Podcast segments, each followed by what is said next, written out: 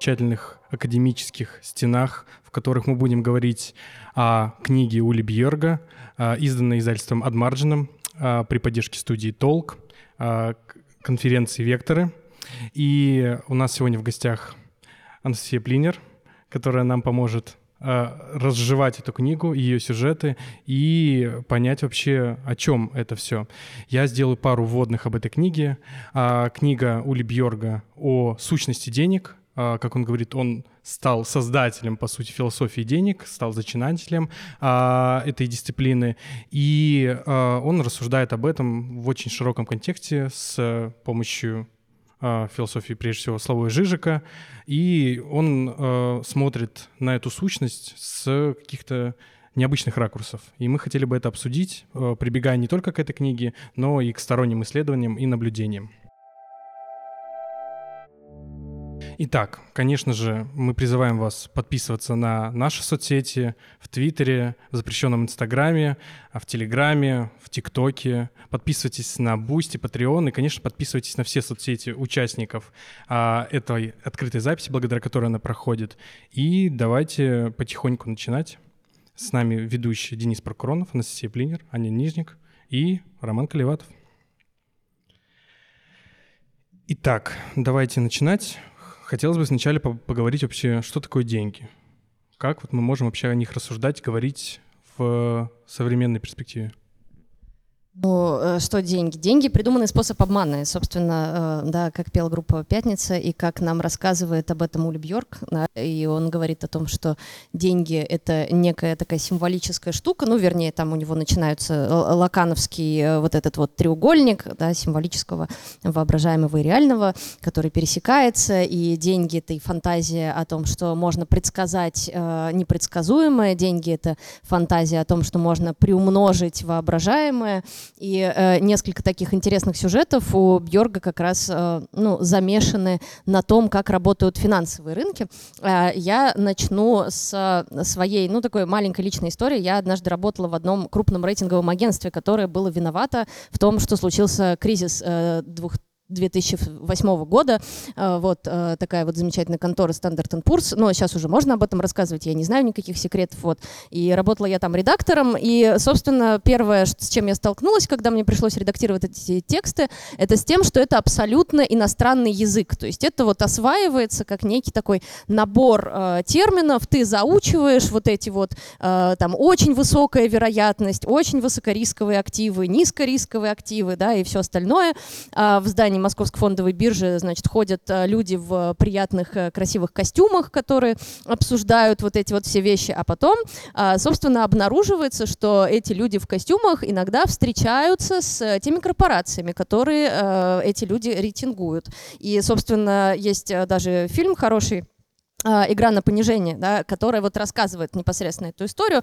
Вот, а в чем там да, был такой замес? Да, замес э, заключался в том, что вот существуют вот эти якобы независимые финансовые агентства, которые оценивают э, рискованность вложения в те или иные активы и присваивают им э, буквы A, A+, B+, C, D, это значит дефолт, да, и, значит, вот другие всякие такие вероятностные э, вещи. И, в, собственно, э, кризис 2008 года произошел потому, что э, некие не очень чистоплотные люди из вот этих вот рейтинговых агентств, а, встречались, э, кушали э, лобстеров, э, нюхали цветы с другими, с крупными да, корпорациями, которые, собственно, требовали присвоения вот этим их активам и акциям высокого рейтинга, то есть рейтинга, который является максимально надежным. Они понаприсваивали вот этим вот акциям, облигациям супер высокий рейтинг, люди стали в это дело вкладываться, люди стали под это дело брать и ипотечные кредиты,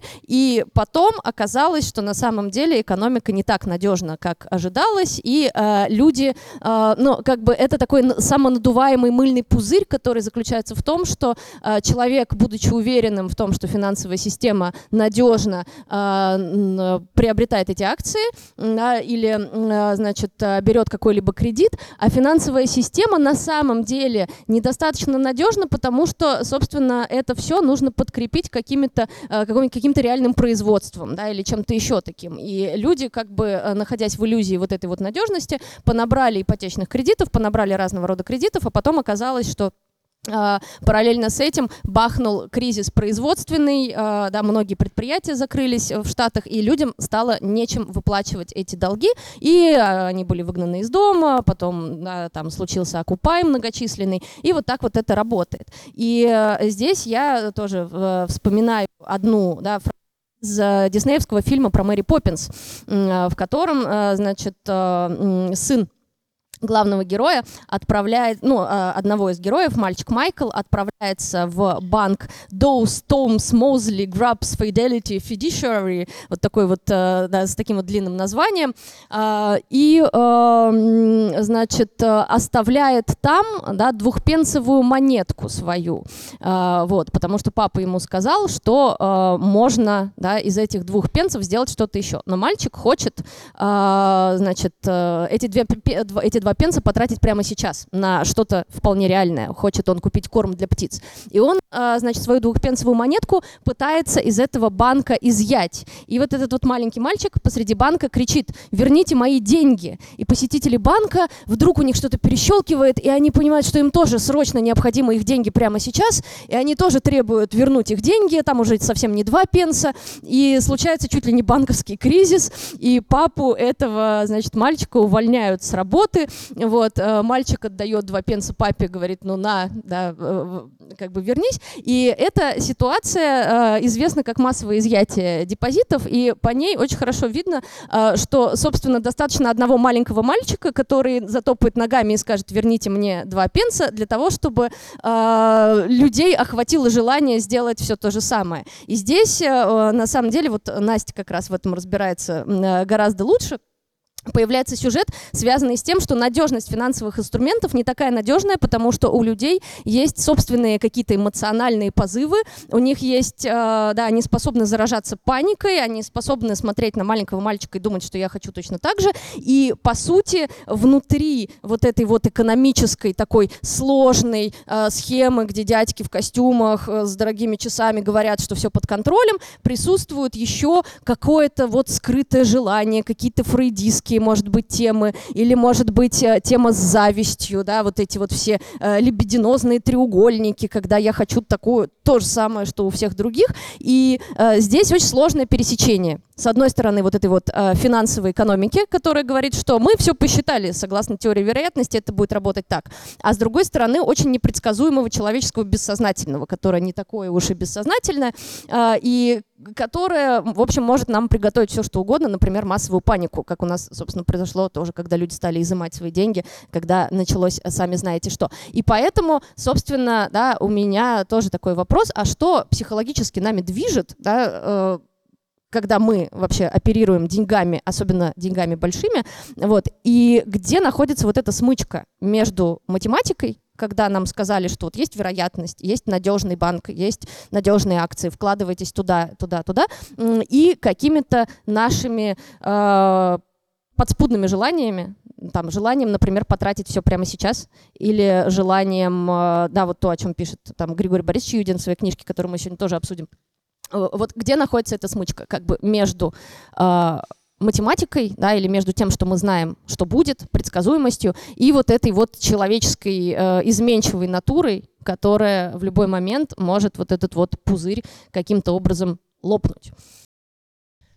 Ну вот при этом все, что ты сейчас описала, э, спасибо, что ты вспомнила про фильм «Игра на понижение», потому что, мне кажется, он как, как нельзя, кстати, подходит к теме, которую мы сегодня обсуждаем. Там Марго Робби в ванной. А, и не только она, а, и не только в ванной. А, история кризиса 2008 года — это история про создание денег, которые, по большому счету, не укладываются масштаб создания денег не укладывается у нас в голове. С одной стороны, есть ипотечный кредит, который там составляет, ну, допустим, несколько сотен тысяч долларов, если это какой-то огромный объект недвижимости, допустим. Но вокруг этого ипотечного кредита складывается система облигаций, система страхования, система дополнительных финансовых инструментов, которые, как и показано в фильме, усложняются настолько, что вокруг одного ипотечного кредита там, в 100 тысяч долларов складываются финансовые инструменты стоимостью десятки миллиардов долларов. По большому счету деньги, и это вот то, с чего начинает Ули Берг в своей книге, а, он перефразируя Хайдегера, спрашивает, а есть ли у нас сегодня ответ на вопрос о том, что мы, собственно говоря, имеем в виду по словам «деньги»? Никоим образом. И значит, вопрос о смысле бытия денег надо поставить заново. По большому счету, действительно, если чем мы оперируем, когда мы говорим о деньгах? Вот этот ипотечный кредит в 100 тысяч долларов, да, или эти многомиллиардные э, деривативы, сложные финансовые инструменты.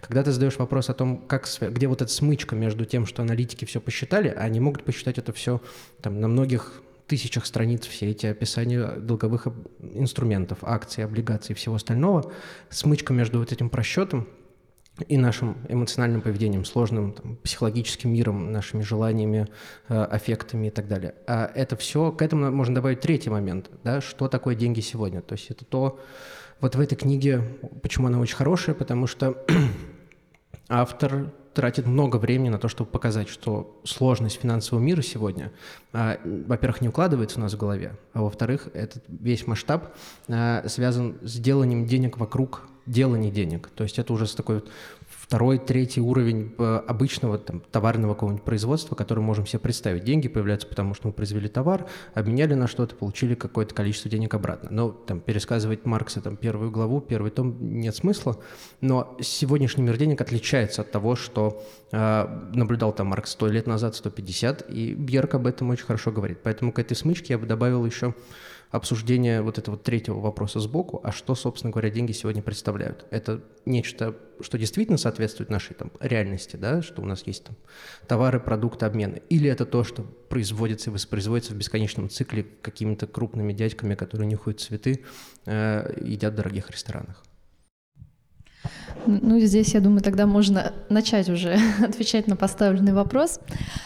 А, вот по поводу того, что именно нами движет психологически, да, ну, во-первых, как бы э, нужно представлять, что все вот эти вот модели, которые, э, по которым высчитывается, какие акции будут прибыльными, какие нет, какие кредиты, допустим, стоит давать, а на которые мы уже не рассчитываем, они все все-таки строятся э, неоклассическими экономистами, которые считают, что э, люди, в принципе, да, все свои действия из максимальной полезности э, производят, да, то есть, естественно, человек не будет действовать себе в ущерб, думают они, поэтому, естественно, если человек берет кредит, значит, у него есть на это, ну, во-первых, э, какая-то, ну, какое-то обоснование, а во-вторых, он наверняка рассчитывает его вернуть, вот.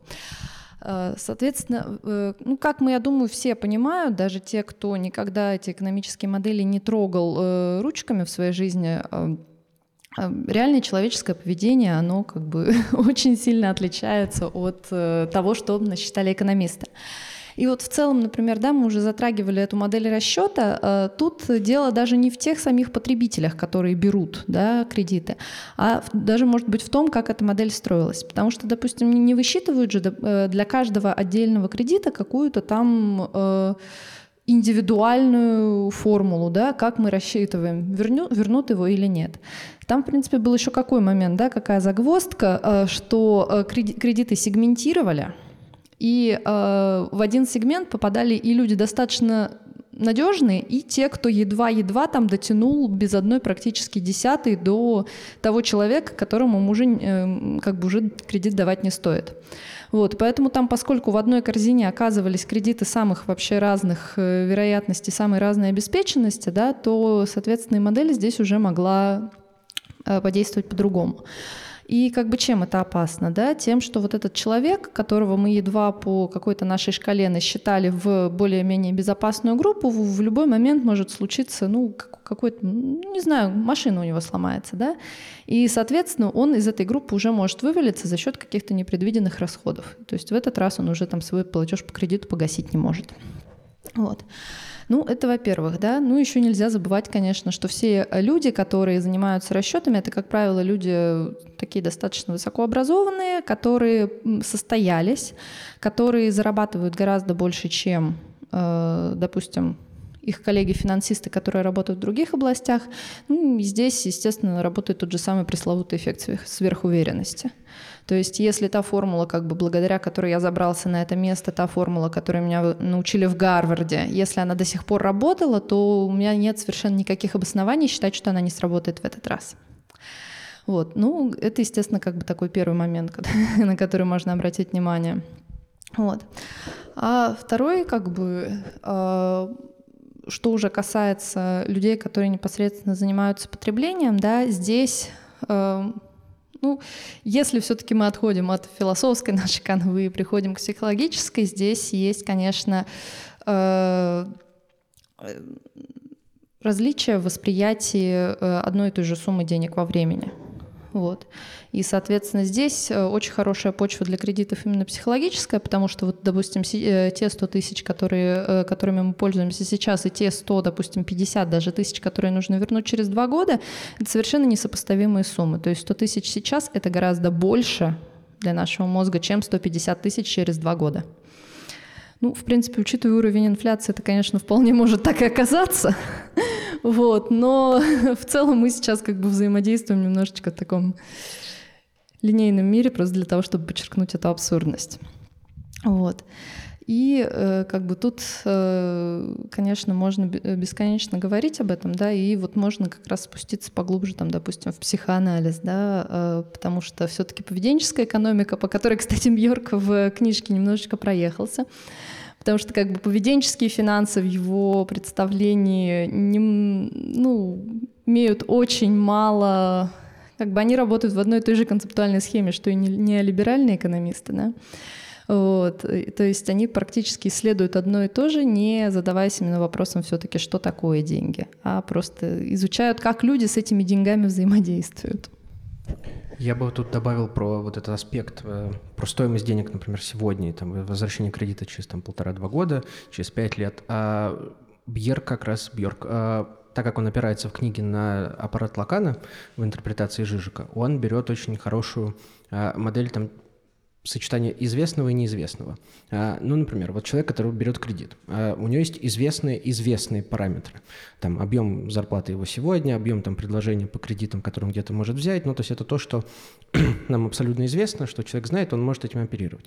Есть другая категория а, некие известные, неизвестные. То есть это то, что человек как бы знает, вот, но как бы он знает, что есть что-то, что он как бы не может э, уложить в своей голове. То есть это те категории, которые, ну, он знает, что, наверное, изменятся какие-нибудь там процентные ставки, что, возможно, где-то изменится какой-нибудь там э, курс э, там, внешнего там, торгового баланса, что, может быть, что-то произойдет, он знает, что есть вот это вот некое пространство, макроэкономических, микроэкономических параметров, которые как-нибудь могут сыграть на его положение, на возможность возвращения кредита, на возможность э, обеспечивать его. Но он об этом как бы не думает, потому что ну, ему это недоступно слишком далеко. А, кажется, что самая сложная категория – это неизвестные неизвестные, то есть некие черные лебеди, которые могут прилететь, про которых мы даже не можем предположить, что они случатся. Но э, Бьорк настаивает, опираясь на Жижика, что самая важная категория при таком анализе – это э, неизвестно известны. Это то, что человек прекрасно знает, то, что он знал, то, что у него есть там в распоряжении его там аналитического аппарата мозга, но это те вещи, о которых он просто забыл. Это то, что через как бы называется бессознательным. То есть те вот движения, которые когда-то нас сформировали как личность, наши какие-то паттерны, наши э, особенности наших индивидуальных выборов и так далее, но это то, про что мы вообще забыли, а это на самом деле очень сильно влияет на наше поведение, на наши экономические решения и так далее. А, вот, поэтому как раз история про кредит очень хорошо описывается именно вот этим параметром. А, я действительно могу взять кредит сегодня, не думая о том, что это там, как его возвращать там через полтора года, через пять лет, а, но это, на самом деле человек может предпринять какие-то усилия для того, чтобы это проанализировать, но это спрятано глубоко бессознательно, которое в том числе сформировано там неолиберальным порядком сегодня, стремлением потреблять так, чтобы соответствовать там, той группе, к которой я не, не отношусь, ну и так далее. В целом я на самом деле все-таки хотела бы, э, чтобы, чтобы вот эта картина, которая у нас тут вырисовалась, немножечко ее подкорректировать, да. А, вот вся та ситуация, которая там, допустим, происходит с тем, что люди не, не, способ, не всегда способны вернуть кредиты, она все-таки не происходит исключительно, там, допустим, из-за какой-то финансовой неграмотности или того, что они грубо говоря, не думают о том, как они будут возвращать кредит, когда они его берут. Они как раз думают, и большинство людей, они гораздо более финансово, ну, которые э, повязли в кредите, они гораздо лучше разбираются в кредитных нюансах, чем человек, который к этому делу не относится, да. Тут как бы вопрос в восприятии силы этого момента, да. То есть э, сейчас мы берем вот эти вот 100 тысяч, и все равно как бы мозг наш думает, что не то чтобы 150 тысяч это действительно меньше, а то, что нам будет как-то в течение некоторого времени эти деньги проще выплатить. То есть, грубо говоря, там мозг толкает нас на оптимизм. Хотя, возможно, для этого оптимизма оснований нет, или что еще хуже, они внезапно могут э, закончиться в ближайшем будущем. Спасибо. Ну и тут можно отослать э, к исследованию Григория Юдина коллектива авторов «Жизнь долг».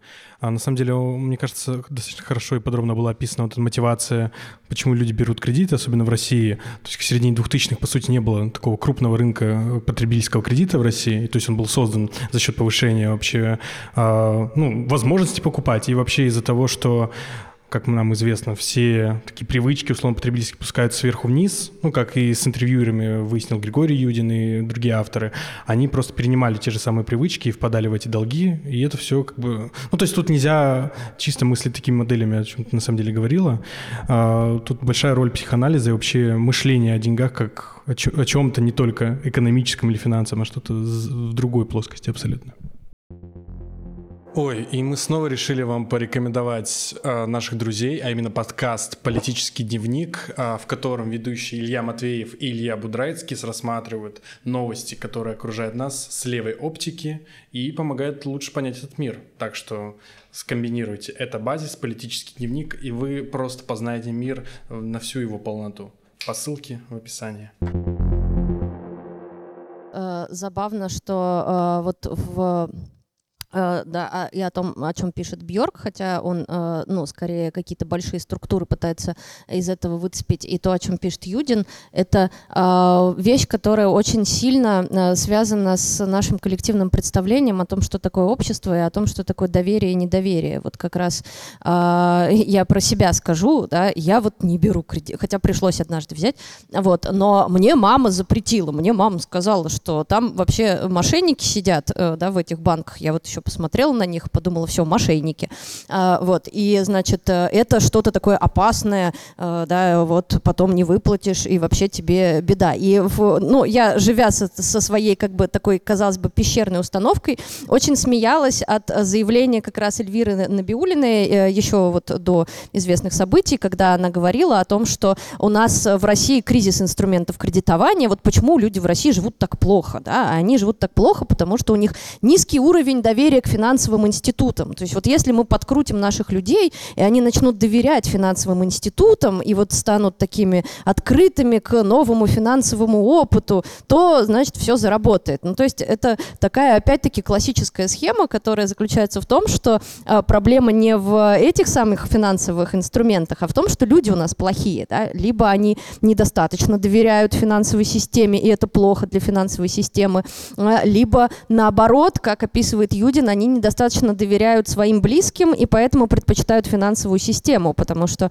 основа, например, да, вот э, взятия кредита заключается в нашей такой российской, как будто бы антропологической убежденности, ну и не только российской, наверное, просто такой капиталистической, протестантской, которая заключается в том, что человек должен быть автономен, и поэтому просить денег у мамы, папы, соседа, э, друга, да, там кого-то еще, это стыдно, потому что ты неудачник, а просить э, денег у банка это не стыдно, потому что там сидят э, совершенно нейтральные да, товарищи, которым вот как раз можно доверять. И это такая вещь, которая, мне кажется, очень хорошо описывает и нашу именно политическую схему тоже, потому что мы предпочитаем не доверять друг другу, а доверять, например, э, какому-то дядьке, который сидит, э, значит, и производит какие-то космические решения. Вот. И в этом смысле он как будто бы лучше, чем наш сосед, да, который там говорит о том, что, не знаю, надо там пандусы поставить у этого самого, потому что сосед, да, это кто-то такой опасный, бог его знает, что там у него в голове, да, а есть вот высокая инстанция, да, которая вот к нам относится как бы со всем пониманием. Это может быть банк, это может быть государство, да, это может быть там, не знаю, какая-нибудь школа, да, или что-то еще в этом духе. Поэтому вот здесь, конечно, сложная дилемма, кому в этом смысле доверять, как бы маме э, или банку. Я вот доверяю маме. Да, и поэтому, конечно, нельзя не согласиться с Бьоргом, который предлагает вообще возвращать вопрос о деньгах, вообще в финансах в политическую плоскость, и о том, что сказала Аня, как раз и писал а, Григорий Юдин, как раз о том, что главное как мотив брать деньги у банка сначала на, на потребление, какие там, не знаю, на стиральную машину, потом на то, чтобы там закрыть свои базовые потребности, заключается как раз в этой атомизации.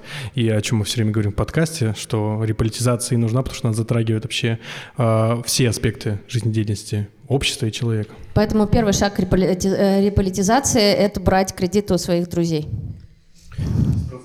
Э, но если так вернуться к проблеме политизации денег, то Бьорк как раз показывает, там первая часть книги прям напрямую посвящена тому, как э, сегодня как бы деньги и вообще э, там, финансовая логика проникла из мира финансов во все остальные сферы. И получается так, сегодня именно финансовый мир, а это не просто какой-то абстрактный мир, который где-то находится в вакууме, это вполне конкретные э, банкиры, представители финансовых организаций, представители большого транснационального там, э, финансового капитала, которые э, действительно взяли в свои руки полный контроль за производством денег, за их созданием, круговоротом, обменом и так далее. Когда Бьорк приводит пример, опять-таки, кризис 2008 года, когда Бен Бернан, Бернанке, это председатель Федеральной резервной системы, в Белом доме заявлял о том, что если сейчас государство не будет спонсировать, э, спасать те банки, которые наказались на грани дефолта, то придет конец всей экономики. Но Бьорк как бы насмехается над этим и говорит, что в таком случае э, Бернанки просто лукавил, потому что конец пришел бы именно всей этой финансовой машине посткредитных денег. То есть не экономике придет конец. Хотя, конечно же, это последствия, что десятки тысяч человек потеряют рабочие места, экономика схлопнется и так далее. Но это не экономике придет конец, а рухнет вся эта система финансового капитала, которая сегодня получила огромную власть. Поэтому вопрос политизации это не в том смысле, что, может быть, деньги сегодня находятся в какой-то внеполитической плоскости. Просто контроль за принятием решений, э, принятием решений власть вообще в финансовом мире принадлежат именно крупному финансовому капиталу, а не людям. А, хотя именно что а, демократическое переосмысление денег, оно в целом возможно. И Бьорк об этом очень прямо говорит, настаивает в конце своей книги о том, что переосмыслить перепридумать деньги, это как раз задача такой вот натурализации их, то есть возвращения их с некого идеального мира, где это просто деньги, цифры, что-то само по себе присутствующее всегда и неизменное, вернуть это, поставить под вопрос. Ну, мне кажется, кстати, можно же начать вот это вот разрешение буквально, э, разрушение, буквально там, не знаю, с азов. Потому что вот когда Бьорк в своей книге он приводит три теории денег, он как раз говорит, что есть товарная, да, которая говорит, что изначально там э, человек А менял козу на барана у человека Б. Вот. Потом оказалось, что у человека, у которого есть коза, он хочет бананов, а бананов у человека с бараном не было. Да? И так, так люди придумали деньги, потому что бартером обмениваться было неудобно. И вот как раз Бьорк же как, и говорит о том, что как таковой бартерной системы э, ее в принципе никогда не существовало. То есть люди всегда придумывали какие-то аналоги для денег, и в целом вот эта вот легенда, она же воспроизводится в э, куче учебников по экономике. А, в том числе вот и в том, который там Бьорк приводит буквально с самого начала, да, о том, что у нас есть экономистка Джейн, не помню имя, да, которая э, хочет купить у фермера еды, но поскольку фермер не хочет слушать лекции по экономике взамен, все-таки им нужны деньги, которые бы встали между ними. Можно э, задуматься, грубо говоря, вообще от, пойти от происхождения самих денег. У меня большая претензия к происхождению денег. Я, поскольку филолог по образованию, у меня есть э, четкая связка между деньгами и вот тем печальным положением, в котором я сейчас нахожусь, когда бесконечно пишу, говорю, читаю и вообще чрезвычайно угнетена. А, потому что есть, значит, одна из э, теорий возникновения письменности, э, которая вот как раз заключается в том, что э, первые вот, ну, знаки, да, соответственно, первая запись знаковая, которую мы находим, это э, так называемые токены, токены на территории, значит, ну, Междуречия, Вавилона и вот этих вот регионов. То есть это не слова, не буквы, а это, значит, такие маленькие глиняные лепешечки, на которых нарисован, нарисована цифра, а не слово или какое-то понятие. Да? И, собственно, дальше из вот этой вот абсолютно абстрактной цифры начинает развиваться вот эта э, вавилонская клинопись, и дальше уже там э, пошло-поехало. Вот. И эта цифра — это абсолютно абстрактное понятие. То есть вот когда у тебя э, да, есть коза, а есть баран и так далее, вот эти вот да, значки обозначали, вот по сути это был один баран, да, или там один э, козел, да, или там один э, зерна э, какой-то э, единица. Вот. И получается такая штука, что сам по себе знак и сама по себе письменность, которой мы пользуемся, это, в общем-то, как бы такое бесконечное надувательство, похожее на финансовый рынок, потому что нет никакого основания предполагать, что вот этот значок каким-то образом может заменить мне козу. Точно так же, как э, моя денежка в кошельке никоим образом не может заменить мне там пакет молока или что-то, что мне нужно. То есть нету никакой связки между этим, а есть некая такая шизофреническая, вот об этом Маршал Маклюин пишет, связка, которая говорит мне, что вот эта бумаженция — это и есть пакет молока. Почему это пакет молока? Почему это не инопланетный корабль? Да? Почему это, не знаю, не моя рука, не моя нога, не розовый слон?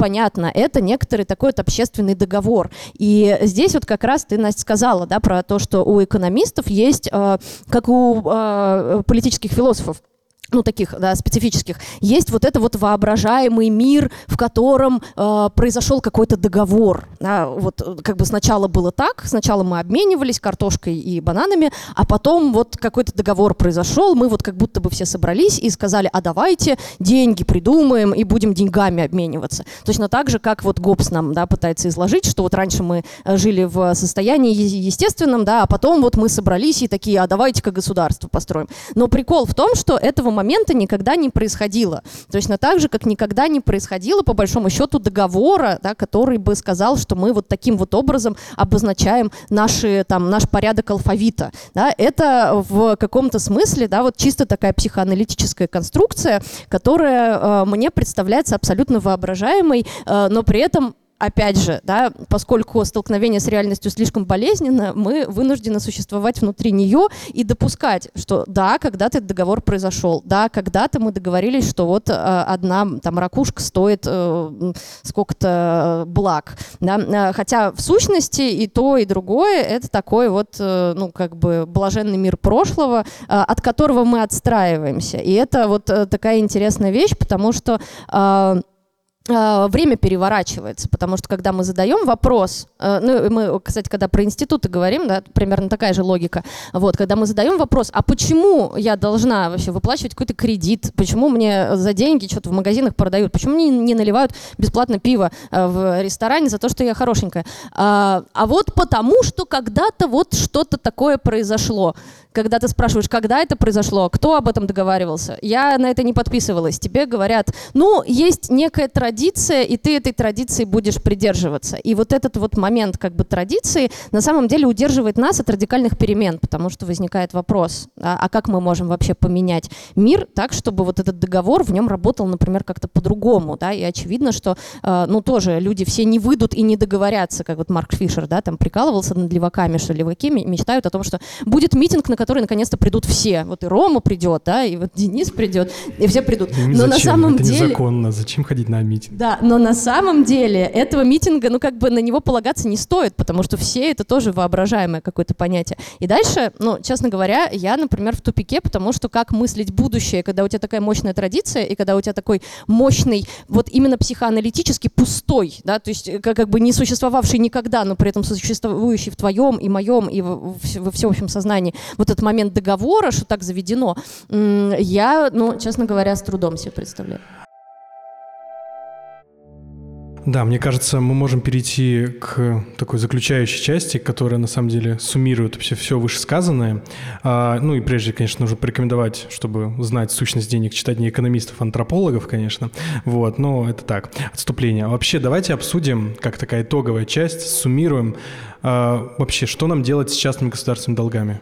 Надо же как-то от них избавляться. Ну, то есть это вообще несправедливая ситуация, когда, э, ну, то есть с гегемонией МВФ, Всемирного банка, которые давали кредиты абсолютно бедным государствам, которые только начинали развивать какую-то свою социальную сферу, и за счет этих там 5, 5 миллиардов долларов условно уничтожали все, там, медицину, образование, все переводили на частные рельсы. Понятное дело, что это несправедливая ситуация, и чем дальше все это более кажется несправедливым, вот что нам с этим вообще делать? Слушай, у меня вот а, когда-то давным-давно я брала интервью э, экономиста Эрика Туссена, а, и он, значит, привел а, теорию, которая называется одиозный долг. А, Ее разработал русский юрист Александр Зак. А, и эта теория заключается в том, что а, вот как раз надо отменить вот эти обязательства, да, что на самом деле на эти обязательства надо смотреть, потому что некоторые долги были навешены нам без нашего ведома. И вот есть концепция этого одиозного долга. Например, на нее опирались, когда заключали Версальский договор в 19 году, потому что Польша стала независимым государством и сказала, что она не будет будет выплачивать долг, который Германия аккумулировала, чтобы колонизировать, э, собственно, польские города.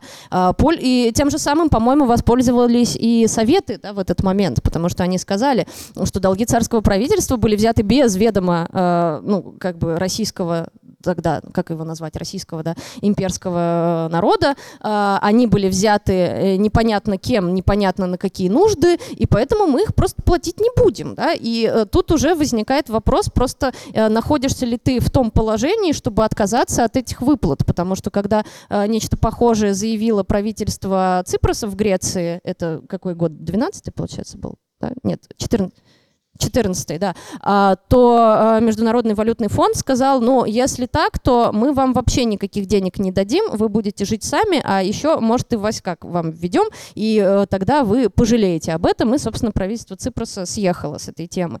Вот. Но, на самом деле, если у тебя есть рычаг отказаться от выплаты такого долга, э, да, просто сказав, что условия заключения этого кредита были несправедливыми, да, и там мелким шрифтом было написано что-то непонятное, то, ну, в общем, да, такого рода концепция, мне кажется, вполне работает и может быть введена. Да, и на самом деле тот же Эрик Туссен же писал о более таком работающем примере, на самом деле, списания этих э, государственных долгов. Он же, если я не ошибаюсь, консультировал эквадорское правительство, э, и ему удалось, ну, то есть Эквадор как бы не особо такое, не сверхдержава, которая может диктовать условия там Соединенным Штатам, там Европейскому Союзу, но тем не менее им удалось списать вот за счет как бы условно незаконный долг, то есть тот долг, который был выдан не на общественные нужды, там, не какие-то экологические программы, а по сути им воспользовались, ну, какие-то элиты, меньшинства, вот такие привилегированные, которые, ну, меньшинства я не подразумеваю, э, подразумеваю плохих людей под меньшинствами, но не те, которые являются абсолютно нормальными. Да, а, это так, уточнение. И удалось как раз благодаря этому э, списать более 70% государственного долга, что на самом деле очень вдохновляющий пример. То есть, по сути, даже государство, которое находится под колониальным, по сути, неоколониальным давлением стороны Соединенных Штатов удалось как бы победить эту машину, хотя бы частично, но тем не менее. Слушай, но я вот еще одну просто фразу скажу как раз про пустое означающее и про все вот это. Это на самом деле требует от нас пересмотрения, э, пересмотра того, что такое закон. Потому что вот, э, как, собственно, Бьорк пишет, э, э, э, то, как работает финансовая система, очень похоже на то, как работает, э, работают законы государства. Да? Что такое закон? Он говорит, что в нормальном... Ну, это а, а, Агамбан и Шмидт, да, вот в эту область, да, а он говорит о том, что, ну, вот по-нормальному, да, вот ты мне должен, там, я тебе должна, и мы будем друг друга там уважать, а у тебя есть права, и вот у вас тоже есть права. Но поскольку это закон, который стоит над нами, то в любой момент может случиться какая-то шляпа, э, которую, значит, мы будем обосновывать какой-то внешней трансцендентной необходимостью, чем-то движением планет, э, да, там, э, какой-нибудь расовой теорией безумной, э, там, опасностью, русско- которая нависла над русским миром. В общем, любой абсолютно как бы вот так, так, таким вот доводом. И закон, он потому и работает как закон, что в любой момент его э, э, действие можно прервать, сославшись на какие-то внешние обстоятельства. И то же самое происходило и происходит, когда, собственно, государства стараются поддерживать э, крупные финансовые институты, э, в то время как э, люди там начинают голодать или людей выгоняют из э, их домов, и происходит что-то ужасное. Потому что государство говорит, да, а, конечно, мы пытаемся обеспечить финансовую безопасность для всех, но некоторые финансовые как бы индивиды да, и субъекты, они равнее, чем другие. И вот вы понимаете, у нас случилась чрезвычайная ситуация, поэтому мы будем поддерживать Лукойл, как это было, например, да, или поэтому мы будем поддерживать там американские э, какие-то авиалинии, а не вот вас, э, нищебродов, да, которые э, в нормальной ситуации защищены законом, но вот в чрезвычайном положении они не защищены. И вот, собственно, вот э, как бы, да, для того, чтобы э, сказать, что мы не будем платить по долгам, например, да, если эти долги взяты как-то странным образом, нам нужно пересмотреть вот этот вот закон вообще как таковой, да, и сказать, что закон работает только тогда, когда мы хотим, чтобы он работал, и он работает не потому, что э, планеты таким образом выстроены, да, а потому что вот мы договорились, что он будет вот таким вот образом работать. Так что обобществляем в итоге? Что делаем? Обобществляем, конечно. Хорошо. Ну и да, и на самом деле у нас такой вывод. Думайте сами, как говорят где-то. А, и мы будем рады ответить на ваши вопросы. Наверняка у вас остались, и мы на них закладываем 30 минут, поэтому будем рады обсудить, пообщаться. Почему на английском книжка вышла не как философия посткредитного, а как философия кризисного капитализма? Это вопрос к, пожалуйста. к издателям, наверное, вопрос. Ну, пофилософствуйте немножко, давайте. Вы же умные люди. Не, пофилософствовать мы, конечно, всегда рады. Но такие вопросы задавайте издателям. Даже больше скажу, наверное, переводчику. Потому что перевод философской литературы — это все-таки исследовательская деятельность. Поэтому даже, мне кажется, мы не вправе перехватывать у него право это объяснять. Но что точно можно тут отметить, что, конечно, ситуация посткредитного капитализма, да, или посткредитного мира финансовых рынков, о которых говорит Бьорк, она, конечно, по сути своей кризисная, потому что как бы кредит — это форма ответа на кризис, это форма выхода из этого кризиса.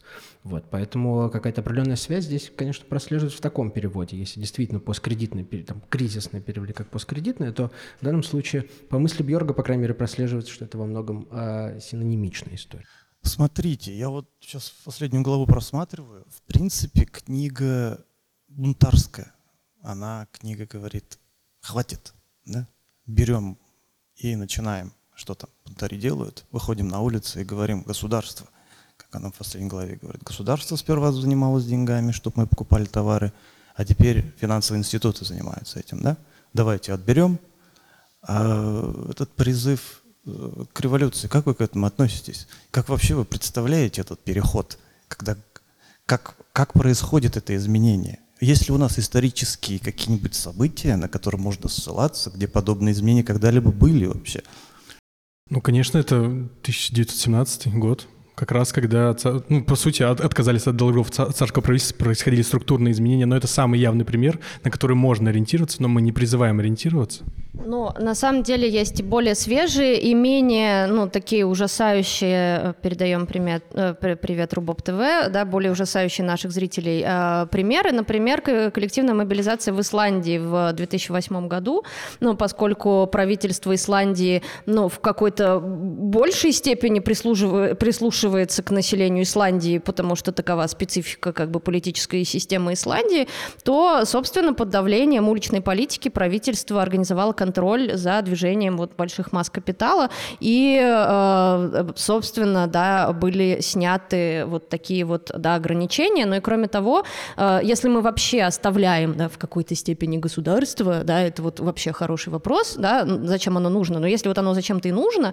да, то, например, э, оно бывает нужно для того, чтобы сажать в тюрьму банкиров, да, потому что, ну, происходит такая вот интересная вещь, собственно, да, в Испании тоже их глава Центробанка банка в итоге сел за э, финансовые махинации. Вот, и это вопрос, собственно, того, каким образом мы мыслим политическую систему, да, и в какой-то момент, ну, да, если, например, у нас э, такого рода там кредитный кризис, как, э, ну, там в современной России, например, когда огромное количество микрокредитов, мы, э, даже не говоря о каких-то супер, да, милитантных там способах, можем просто э, искать ответственных за это все, и искать ответственных не э, вот Э, так, как э, описывает Юдин вот эти вот частные механизмы, когда я не могу выплатить кредит, потому что я плохо обращаюсь со своими финансами, какая я глупая, значит, и там нехорошая. Вот. А искать, собственно, тех, кто подобного рода финансовые инструменты пытается внедрять, да, и поэтому, ну, в этом смысле, если там директор распорядителя МВФ знает, что он может сесть в тюрьму, да, то, возможно, как-то по-другому будут работать вот эти самые финансовые механизмы. То есть, э, ну, вариантов два. Вот один такой радикальный, э, да, второй связан с, вообще с политической системой, насколько, да, вот э, как бы правительство выполняет роль вот этого ночного сторожа и прислушивается все-таки к рядовым там вкладчикам или рядовым людям, а не вот, да, этим небожителям. И вопрос третий как раз вот этой вот классовой системы, потому что в России у нас, конечно, банкиры садились в тюрьмы, но совсем не за то, за что, собственно, да, стоит стоило бы им там оказаться. Ну, вот. И это, ну, как бы такой вполне легальный да, способ. Просто финансовая элита — это действительно, ну, такая да, прослойка, которая находится над законом, ну, собственно, как и да, там э, другие всякие представители, а она так находиться в этом мире не должна. Да? И вот это вот, мне кажется, такой ответ. Ну, вот Исландия, Испания вполне себе, э, ну, таким бескровным путем решают эту проблему. Да, и, кстати, если вас устроит не маленький и недавний пример, а масштабный и классический, то можно вспомнить э, церковную реформацию. Потому что это тоже вполне такой случай, когда люди, которые наживались на некотором, э, да простят меня, присутствующие, отсутствующие воображаемом конструкте, вот, потому что, ну, как бы вполне можно назвать индульгенцию каким-то случаем финансового дериватива. Ну, не финансового тогда, а такого, грубо говоря, мировоззренческого, что ли. Вот. И в целом, как бы, вера в институцию была некоторым образом подорвана, была некоторым образом разделена между народом условным, да, и условной институцией. Вот. Ну и, соответственно, это изменило очень многое все перечислять не буду, потому что всего не знаю. Но тут еще можно, можно подумать о том, вот вы сказали, что книга бунтарская, да, и вывод в каком-то смысле бунтарский. Э, безусловно, там и слог такой, что, э, конечно, это не там, сухой академический ученый, который там напишет очень такой выверенный текст. Книга бунтарская, и многие ее выводы такие. Но при этом и в книге, и в некоторых интервью Бьорга прослеживается история, которая с трудом может быть отнесена к бунтарской, потому что э, предложение у того, того же Бьорга, если какие-то финансовые игроки, структуры хотят продолжать заниматься там своими посткредитными деньгами, давайте мы просто оставим их в их мирке, где они смогут продолжать это делать, а, а там, общую экономику, систему хозяйствования государства мы как бы забернем себе, а этих ребят оставим там заниматься своими делами. Но является ли это бунтарской историей? Я думаю, что нет.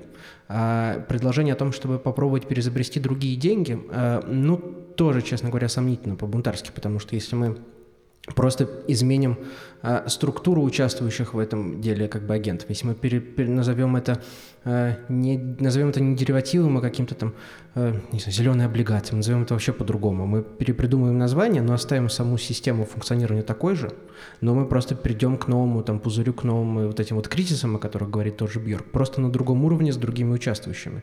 То есть в этом смысле э, очень хорошо, что в книге идет опора на аппарат Лакана через Жижика, потому что э, у Жижика есть хорошая история про смену символического порядка, который он там опирается на лакановское там, влечение к смерти, ко всему остальному, а, что подлинно радикальный шаг, бунтарский, это не перезабрести себя в нынешней системе символических координат, а выйти за, за эту систему, полностью ее сломать. А, получается ли это у, у Бьорга до конца в своей книге? Но это я бы не, не стал отвечать, это да, пусть все прочитают и сами ответят на этот вопрос. Я книгу не читал и даже, в общем, не собирался, потому что я не инвестор, не финансист. Но мне вот интересно вот что. Э, если там хоть слово в этой книге о криптовалютах. Э, дело в том, что я э, занимаюсь последние лет 30 временем, сначала как физик, потом как философ. В этом смысле криптовалюта – это же страшно интересная штука. Э, это вот перевернутая версия «время-деньги», когда деньги делаются из времени, ну, отчасти из энергии. Э, то есть, если говорить о пузырях, это на самом деле ведь суперпузырь, потому что они на самом деле не обеспечены ничем. То есть, если завтра их все откажутся принимать, на них не написано там, как в уставе там доллара или рубля, что это обеспечено либо золотом, либо еще чем-то. Они ничем не обеспечены, они обеспечены исключительно спросом. В этом смысле э, МММщики, там, э, вроде с Голубковым, должны там где-то в самой грязной ночлежке в углу э, сидеть, пить самую дешевую водку, курить самую дешевую махорку и говорить, вот чем надо было заниматься, а не создавать дурацкие пирамиды и обманывать людей. То есть это на самом деле, на мой взгляд, суперпузырь. Вот. Э, и поэтому вот мне интересно, есть об этом что-то в книге или нет? Нет, э, ну, насколько я помню, там про, именно про криптовалюты, э, да, ничего нету на самом деле, но мне кажется, что Бьорк, в общем, продолжает вот эту линию того, что в сущности и наши обычные валюты это есть криптовалюты, да, потому что, ну, мы часто видим, что, ну, например, вот у нас есть золот, золотой резерв, да, но я вот, например, не очень понимаю, в какие моменты, собственно, пора будет его расчехлить, да, там у нас есть есть стабилизационный фонд, тоже непонятно, в какой момент, собственно, он вступит в силу и где, где мои деньги. Вот. А, поэтому э, ну, э, э, как бы э, в целом, наверное, криптовалюты, там что-то у него есть, да, но, но как бы он конкретно не, не описывает это все. Вот, поэтому в каком-то смысле просто ваш тезис о криптовалютах, он соответствует общему настроению вот этой вот книжки, которая как раз и говорит о том, что, по сути, деньги — это вот такая вот, ну, воображаемая, невоображаемая сущность, да, а скорее сущность, которая находится на границе как раз между вот этим реальным воображаемым и символическим, потому что нельзя сказать, что их нет, но и сказать, что они есть тоже одновременно нельзя, а, которая вот как раз строится на неких таких вот интеллектуальных конструкциях, да, которые вот говорят нам, что мы договорились, что это работает. И в этом смысле, наверное, если люди вдруг договорятся, что будут работать криптовалюты, ну, они начнут работать. Да. Вот другой вопрос возникает э, в том, а, как бы, чем принципиально криптовалюта отличается, например, от государственной валюты, кроме вот этого слова «государство». Так нет, я как раз и имел в виду, что вот это вот в криптовалютах, это как бы, если здесь к этому нужно еще идти, то там это сделано изначально, не изначально сделано уже как бы вот за, за вот этой вот гранью воображаемого, они сделаны уже изначально как воображаемые, как пузырь. Вот что интересно, мне кажется. Ну, такого философского осмысления криптовалют в книжке, конечно, нет. На это нужна отдельная книга. Вот. Но в данном случае это действительно укладывается в общую линию Бьорга про э, делание денег на делание денег. Ну, то есть в данном, там, фьючерсы какие-нибудь, дериватив на дериватив, это все примерно то же самое, как криптовалюта, потому что в этом смысле не обеспечена ничем. Ну, то есть это там доллары на, э, на битки, битки на доллары и так далее. То есть в данном случае это просто делание на делание. Ну, что касается, кстати, вот фьючерсов, опционов и всего остального, это тоже фактически деньги деньги, которые делаются из времени. Да, потому что, допустим, на фьючерсе можно там, ну, даже нет, скорее на опционе можно выиграть какую-то сумму, если ты достаточно заранее э, его приобрел, и внезапно тебе повезло, скажем так, да, э, когда так как бы та цена, за которую ты сам себе обещался купить, она оказалась гораздо ниже, чем та цена, которая была на момент покупки, собственно. Ну не надо забывать, что большая часть денег, всей массы денег, это как раз долговые обязательства всевозможных институтов. Ну то есть это все просто гигантский долг, который вокруг нас. Такой вопрос, возвращаясь, наверное, к предыдущему вопросу, к самому первому, по поводу возможных путей выхода из этой ситуации. Вот э, все, что обсуждалось, достаточно интересно. Мне показалось абстрактно. Вот немножко более конкретики, если добавить. Вот такая книжка тоже есть тоже навеянная как раз э, финансовым кризисом, например, французского экономиста Марка Шене, тоже, э, в принципе, левых взглядов. Вот он там какие-то рецепты предлагает. В принципе, похоже, ну вот немножко, понятно, взгляд другой, и инструментарий, да, здесь философский, там, там экономист все-таки пишет. Э, там рецепт, в общем-то, сводился к тому, что э, поскольку вот э, финансы, прежде всего, элиты, да, которые, получаются, бенефициары всей этой ситуации, они очень тесно взаимосвязаны с политическими элитами, в принципе, он вообще пишет про западный мир, в связи с этим в его, в его рецептах вообще таких каких-то радикальных, э, абстрактных и непонятных э, предложений нет. Вот он предлагает следующее. Значит, ну вот что-то типа прямой демократии. Сделать везде, как в Швейцарии. Ну то есть здесь можно по-разному трактовать. Смысл в том, чтобы больше дать реально возможностей э, сделать все-таки политиков подотчетными. Да? И самое главное, влиять непосредственно на то, только кого мы избираем, да, но и непосредственно на те решения, которые принимаются больше там референдумов и так далее. С точки зрения финансов, финансовый, он предлагает э, ну, ряд тоже финансовых изменений, в принципе, которые в голове, опять же, укладываются. А, касаемо, например, например, одной из таких общих самых решений, которые он предложил, это налоговая реформа, сделать, э, значит, облагаемыми именно транзакции. А, непосредственно, да, то есть это деривативы, это же что, и вот это все обмены и так далее, это вот по, по факту а, обмен деньгами туда-сюда переводим, создаем деньги из денег и так далее. Ввести какой-то налог на, это, на этот счет. И последнюю мысль еще добавлю про то, что а, не усложнять максимально вот регулирующие а, наши документы, на которые весь, в принципе, вот неолиберальный порядок опирается, да, вот после финансового кризиса, Базель 3 тоже, да, там 600 страниц текста э, про то, как нужно регулировать капитал в банках, там тоже ограничения вот с этими всеми финансовыми инструментами, хотя на самом деле этого не пришло, да, по поводу деривативов и всего прочего. Этого вот как раз не хватает тоже. Э, сделать так, чтобы не появлялось банков, которые являются вот просто такими огромными агрегаторами, большими, сделать, ну, повысить в том числе конкуренцию в банковском секторе, поскольку большие банки, они too big to fail, и они как раз сосредотачивают все вот эти системные риски, и вот то, что самое левое в нем, в этом экономисте, что я заметил, да, по этой книжке, что как раз э, э, по факту мы, налогоплательщики, потом расплачиваемся с тем, что вот когда-то какая-то ситуация, но чтобы все окончательно не рухнуло, нужно дальше спасать эти банки, удерживать их и так далее. Вот если сделать э, систему такой, чтобы банков было э, больше, они не, каждый по отдельности не э, играл такой существенной роли, что даже если что-то с одним случится, да, э, набег тот же и так далее, что вся система не пойдет под снос. Вот мне хотелось бы на этот счет, да, к вопросу уже непосредственно, как вы видите, может быть, какие-то из идей, которых понятны, да, то есть вот что мы можем себе представить на данный момент, что, что должно произойти, что нужно сделать, чтобы вот, вот эту вот э, систему как-то поменять. Есть какие-то у вас еще предложения? Ну, потому что мне показалось, что вот недосказанность некоторая в связи с тем, что как-то абстрактно мы заговорили про вот в целом отказ от денег. Я, честно, вот до конца не очень понимаю, про что это, как вообще в текущих э, реалиях это вообще возможно. Но тут, наверное, было бы сложно, если книжка начинается с вопроса, что мы до конца не понимаем, что такое деньги, чтобы в этой книге, например, был еще ответ, что с ними делать. Вот, это было бы, наверное, ну, было бы здорово, если бы это уместилось вот в такой книге, но, кажется, пока такой хорошей книги не написано. А, ну, с точки зрения того, во-первых, я хотел добавить некую ремарку относительно новизны этих идей, которые озвучивает Бьорк, но мне кажется, они не совсем, во-первых, новые, потому что очень многое перекликается с текстом Владимира Ильича Ленина «Империализм как высшая стадия капитализма», потому что про сращивание финансового капитала с промышленным и повышение влиятельности и вообще роли финансового капитала это написано еще больше там сто лет назад, а, причем сам Ленин ссылается на других исследователей, экономистов там левого толка, которые, ну, то есть это не совсем оригинальные до конца там идеи, они имеют какой-то базис. А, поэтому Бьорк точно не первый человек, который там сказал, что у нас финансовый там капитал, финансовые рынки стали там доминирующими. А, по поводу того, чтобы делать и совершать некую а, повышение свободы для деятельности банков, да, вот эта вот схема о том, что у нас будет больше банков, у нас будет больше конкуренции между банков, но э, это опять-таки логика капиталистических как бы отношений, которые стремятся к монополизации. Поэтому если мы просто там законодательно вдруг у нас получится стимулировать конкуренцию между ними, но в конечном счете оно именно решениями правительства, государства придет к тому, что опять будут монополистические структуры, которые будут просто лет через 50-100 после этой мнимой либерализации повышения конкуренции.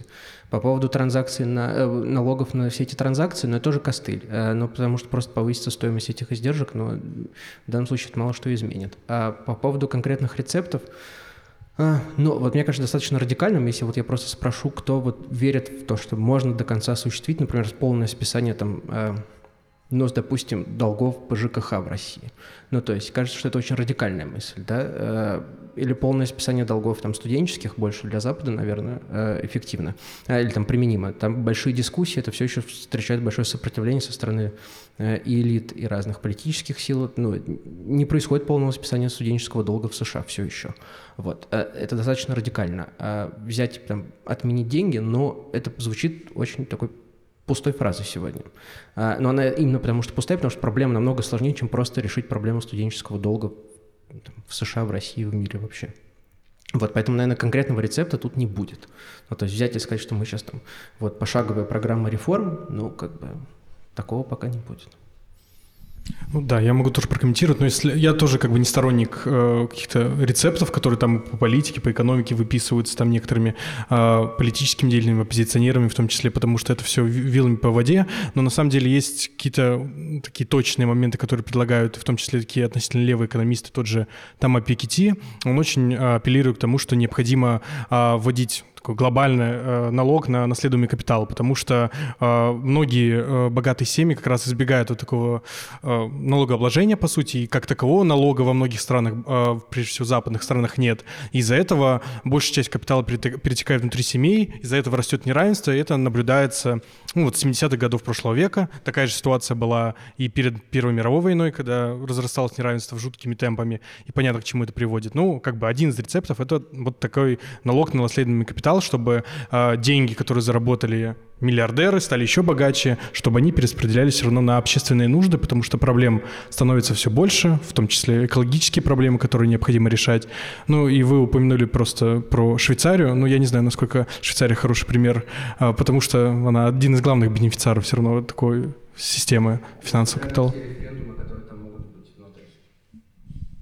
А у Прудона был план, короче, просто запретить э, все э, э, извлечения всех процентов. Но как бы он там думал-думал, в итоге его в тюрячку посадили, он так и не реализовал свой народный банк, но вообще у него был проект народного банка, вот все, что не анархия, то фашизм, да, вот чтобы была настоящая анархия, надо просто, надо просто, простой советский запрет на то, чтобы из финансового капитала можно было извлекать процент. Ну, то есть, как бы, да, возникает вопрос, э, да, зачем вообще извлекается процент, в чьих интересах он извлекается, и почему э, там я на личном уровне, если я одалживаю деньги своему другу или подруге, в общем-то, обхожусь без этого процента, да, будучи уверенной в том, что мне вернут. Вот, э, да, мне кажется, что если вот этот вот момент, да, с приумножением процента каким-то образом, да, ну, как бы регулировать, да, то в целом э, это лишает финансовый капитал своей власти, потому что тогда, собственно, э, стоимость да, там, труда становится приравнена к э, стоимости вот того, что мы можем за это приобрести, и там нету вот этого вот остатка. Но для того, чтобы не было этого остатка, и для того, чтобы отказаться от извлечения процента из капитала, нужны очень серьезные как бы основания. Да, ну вот там в средние века это была религиозная да, какая-то концепция. Вот в наше время время, ну, не знаю, да, тоже может быть какая-то квазирелигиозная, в конце концов, да, чтобы не, не наживаться на ближнем своем. Выгнать ростовщиков. А, не, а, кстати, кстати, я все-таки хочу тоже высказаться на эту тему. Я просто считаю крайне а, плохой, по крайней мере, на данный момент идеей бороться с а, крупными финансовыми институциями и их бенефициарами с помощью законодательства. Потому что законодательство надо, а, как бы это то поле, на котором они победят. Они а, как бы у них только усилится штат юристов, которые, в общем-то, работают именно благодаря тому, что законодательство в финансовой сфере оно крайне сложное. Тут, мне кажется, как бы я думаю, мы все это примерно, ну не знаю, там каждую неделю в этом убеждаемся, на этой неделе уже успели убедиться, что в принципе как таковое списание долга для, допустим, одной конкретной категории, челов... э, категории граждан Э, или там, в общем, сущностей, да, э, это не совсем экономический вопрос, да, это скорее более политический вопрос.